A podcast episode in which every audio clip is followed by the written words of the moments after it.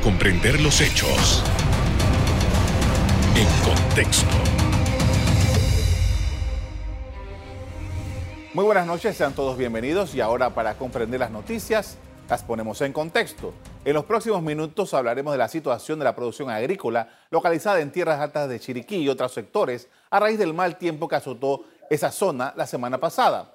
Para ello nos acompaña el señor Carlos Saldaña, productor de Tierras Altas. Buenas noches.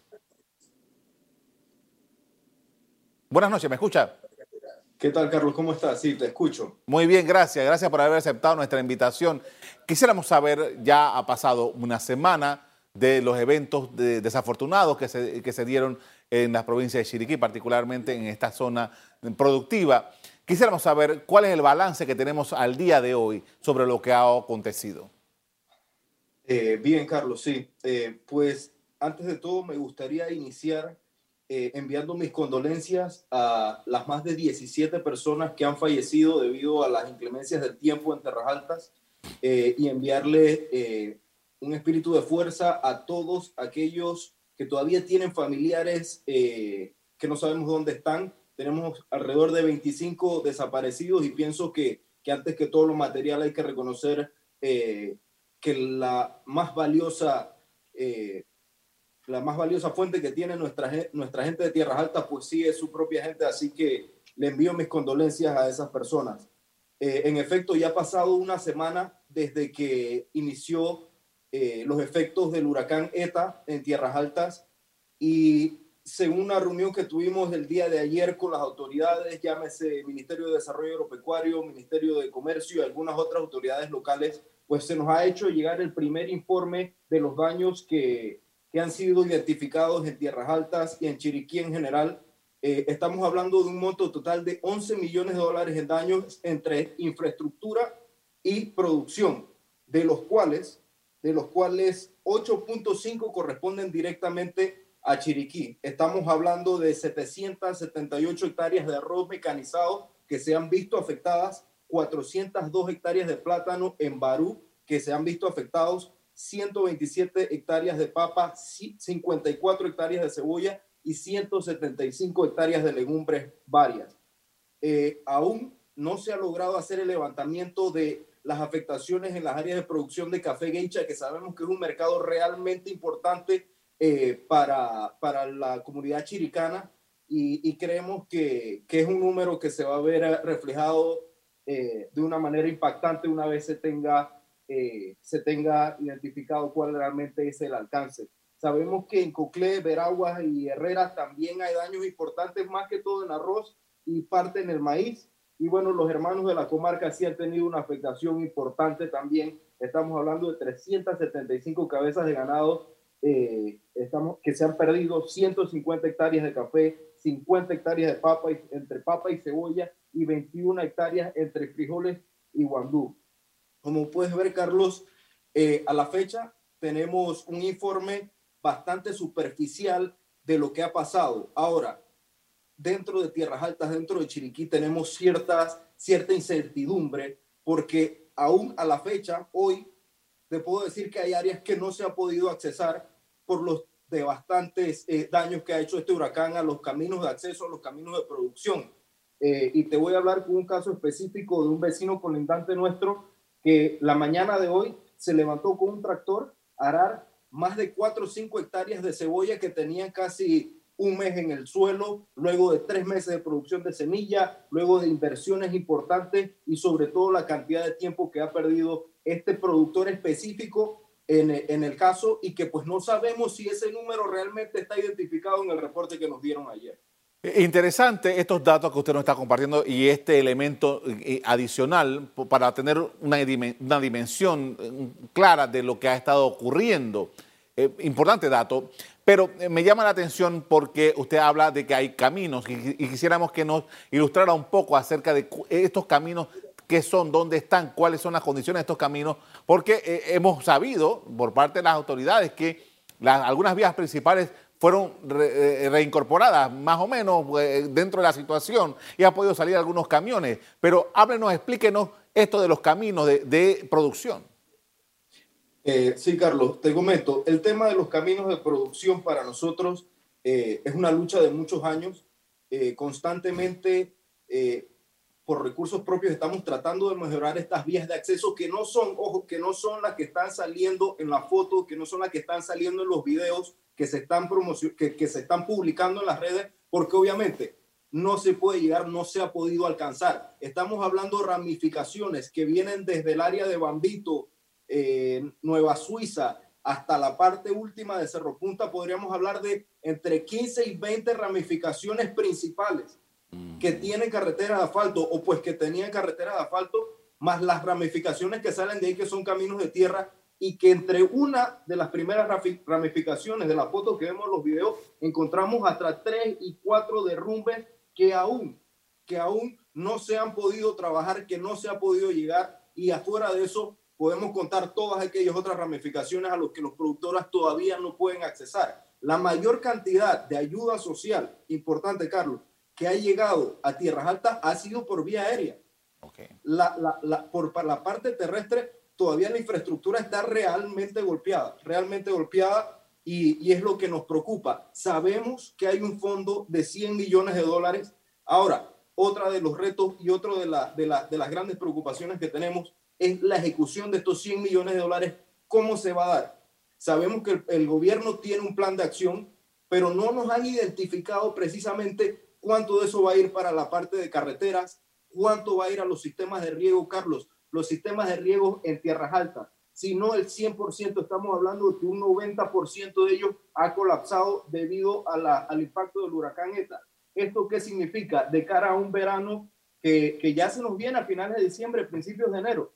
¿Qué significa? Que la, la producción que nos aseguraban esos sistemas de riego ahorita mismo penden de un hilo a ver si la podemos recuperar de aquí a allá. Y segundo, tiene el productor los el dinero para correr con estos costos que tienen que ahora afrontar de recuperación del sistema de riego. Estamos hablando que son inversiones de miles de dólares que tiene que enfrentar cada productor y que, ojo, sabemos porque se anunció el día de ayer que mediante el plan de contingencia de ley 24 del Ministerio de Desarrollo Agropecuario se iba a estar incentivando eh, con un monto de,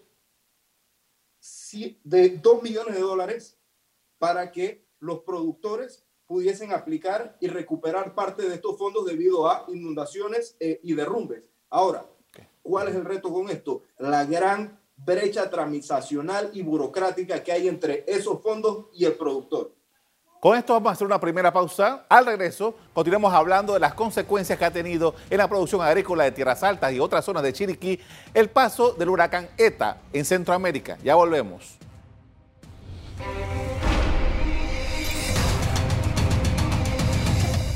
Estamos de regreso con el productor de Tierras Altas, Carlos Saldaña, quien nos explica la situación en que se encuentra esa zona luego del intenso paso del huracán ETA la semana pasada.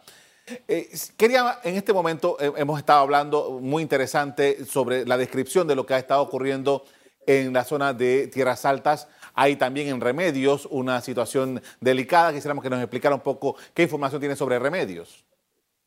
Eh, sí, sobre el área de Remedios, Tierras Bajas, sabemos que el impacto nuevamente ha sido más en los cultivos de arroz, café, los caminos de acceso realmente afectados afuera de eso, sabemos que no se ha podido llegar a muchas de las áreas de los, donde los productores están luchando constantemente para volver a abrir las vías por sus propios recursos, porque sabemos pues que el impacto es mucho, es mucha cobertura. Eh, sin embargo, y como te digo, una de las áreas, eh, una de las áreas que, que no se ha podido ingresar y que se sabe que está en el ojo de la tormenta puede ser el propio Remedios eh, como área general, pero ahora nos dan un informe el día de ayer sin embargo, sabemos y todavía tenemos muchísimas preguntas sobre el alcance en áreas como esta. Con los amigos productores también sabemos que están trabajando, que están tratando de con sus propios recursos abrir los caminos, mejorar los accesos, pero el trabajo es titánico. Todavía no podemos asegurar si ellos lo pueden hacer por sus propios recursos. Ahora, quisiera que me describiera el momento en el que regularmente estamos. Eh, ¿Qué significa el mes de noviembre para la producción agrícola en Chiriquí? De no haberse dado este fenómeno del que estamos hablando, ¿cuál es la normalidad en un tiempo como este? Eh, bien, Carlos. Normalidad en el 2020 creo que es un término que, que, no todos podemos identificar precisamente, pero ¿qué esperábamos nosotros en este último cuarto del año? Eh, pues quizás un alza en las ventas, una mejora en los precios. Voy a hablar una mejora, no estamos hablando de, de, subir los precios inescrupulosamente, pero sí estábamos proyectando una alza en los precios, mayores ventas, eh, quizás que la cadena de suministro se hubiese robustecido un poco más eh, a, a, causa de que pues hubiesen más restaurantes, más comercio, que la reactivación económica en Panamá eh, hubiese impactado más el mercado, pues te, te, comento que desafortunadamente no está siendo el caso. sí, antes de, del huracán ETA, de que el huracán ETA pasara por Panamá, pues allá había una tendencia a la alza en los precios, pero ojo, que era propia de la, del ciclo de producción de Panamá. Se, se, siembra en marzo, abril, cuando inician las lluvias y sale muchísima producción que disminuye los costos para el consumidor. Pues ese primer ciclo ya había acabado y obviamente iba a haber una tendencia a subir los precios, pero no estamos hablando de los números que vimos hace un par de días en el mercado, que no fueron, no fueron falsos. En efecto, habían productos como la zanahoria que costaba 100 dólares el quintal, cuando cinco días antes del, del huracán costaba 40 y quizás hasta menos. Ahora, nosotros esperamos, sí, quizás que se robusteciese un poquito más la economía para, para nuestro sector. Eh, ahora, eh, a mi juicio, y es lo que estamos previendo, eh, que va a ser una de las afectaciones más importantes de este huracán, no va a ser la próxima semana, a pesar de que ya hay una alza en los precios, se ha logrado regular, pero la mayor afectación de este huracán esta lo vamos a ver dentro de dos meses, tres meses, cuando estas plantaciones que estaban en campo, cuando nos, nos ha impactado el huracán, eh, pierdan un rendimiento del 30, 40, no sabemos si hasta el 50%, luego de que los costos de producción se hayan elevado por la, la, gran cantidad de lluvias, ahí es donde vamos a ver el impacto verdadero. Uno, en los costos, en los costos para el productor y la rentabilidad de verdad para el productor. Y si de verdad ya con este golpe que estamos llevando, viniendo de una pandemia, viniendo de una, de una economía deprimida, el productor se va a sentir realmente alentado a mantenerse en el campo. Ese es el reto que vemos. Sabemos que el productor es, un, es una persona fuerte que a pesar de las miles de, retos que han afrontado en el pasado, siguen demostrando su casta y siguen echando para adelante, pero de verdad que ha sido un año realmente complicado. Justamente ese era mi siguiente interrogante, porque quería preguntarle el sentimiento del productor en estas circunstancias, debido a que eh, esto creo que de esta dimensión, por lo menos que yo recuerde, no lo habíamos tenido.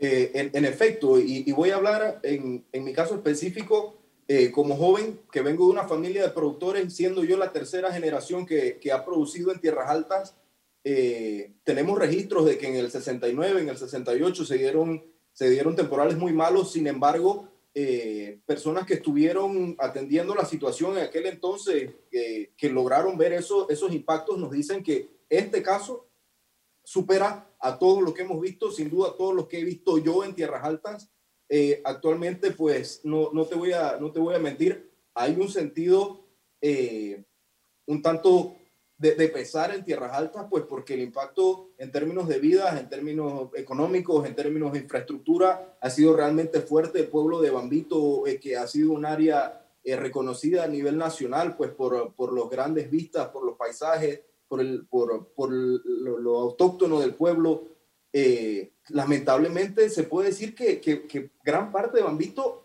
si no desapareció, quedó muy cerca de desaparecer. Entonces, esto es algo que se transmite dentro de la comunidad, se está viviendo y, y, sabemos que hay autoridades actualmente visitando Tierras Altas, visitando Volcán, visitando Renacimiento. Ahora, el tema con esto es que sabemos que están aquí hoy porque estamos en el ojo de la tormenta, es estamos en una situación realmente difícil. Eh, pero esas autoridades no se van a quedar en Chiriquí, eso lo sabemos, ellos van a regresar a Panamá. Y en ese momento es donde realmente vamos a necesitar eh, el apoyo y, necesitamos tener la confianza que se va a seguir apoyando a Tierras Altas luego de Justamente mi pregunta ahora es, ¿cuánto tiempo ustedes calculan? Bueno, todavía no hay un escenario completo de lo que está pasando, pero más o menos, ¿qué cálculo tienen ustedes? ¿Cuánto tiempo le tomaría a la región recuperarse de este impacto tan fuerte? Eh, Mira, Carlos, el escenario eh, todavía no se tiene un número preciso, pero sí te voy a decir que, una reactivación como la que teníamos, quizás el movimiento turístico, especialmente la parte turística, eh, el escenario es realmente pesimista. Eh, caminos de acceso destruidos, muchísimas de, estos lugares de heladería, que, donde ibas a comprar tus fresas con crema, eh, donde te ibas a tomar las fotos, han sido lugares que, que, pasaron de ser una belleza a estar totalmente devastados. Y estoy hablando, repito, de Bambito en adelante.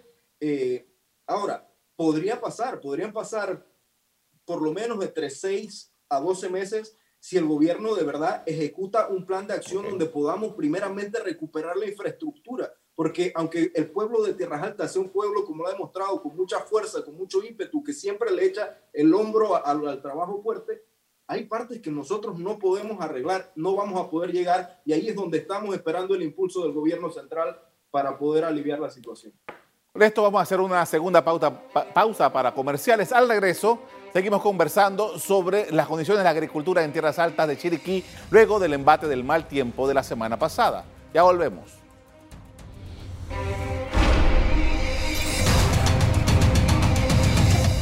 En la parte final estamos de regreso con el productor de Tierras Altas, Carlos Saldaña, quien nos explica la situación en que se encuentra esa zona luego del impacto del huracán ETA en nuestra región. Y en esta oportunidad quería preguntarle algo porque he estado leyendo algunas eh, em, opiniones que se han dado a raíz de eh, este, este, infortunio que ha ocurrido y ah, señalan que eh, por muchos años se ha estado observando cómo se está sembrando en esta zona y hablan del uso de ladera y hablan del uso de ciertos productos que pueden estar creándole un ambiente irregular a la tierra y que cualquier cosa la puede estabilizar. ¿Qué ustedes han pensado sobre este tema? Eh, en efecto, Carlos, mira, nosotros reconocemos que, que si bien es cierto, pues como productores de tierras altas tratamos de hacer el mejor, el mejor uso de los recursos del suelo que tenemos para ponerlos a producir. Sin embargo, hay que señalar que hasta cierto punto ha sido desmedido ciertas áreas donde hemos entrado. Ahora, aquí es donde también eh, quería señalar que vamos a necesitar por parte del Ministerio de Obras Públicas que el, ordenamiento territorial en tierras altas se regule.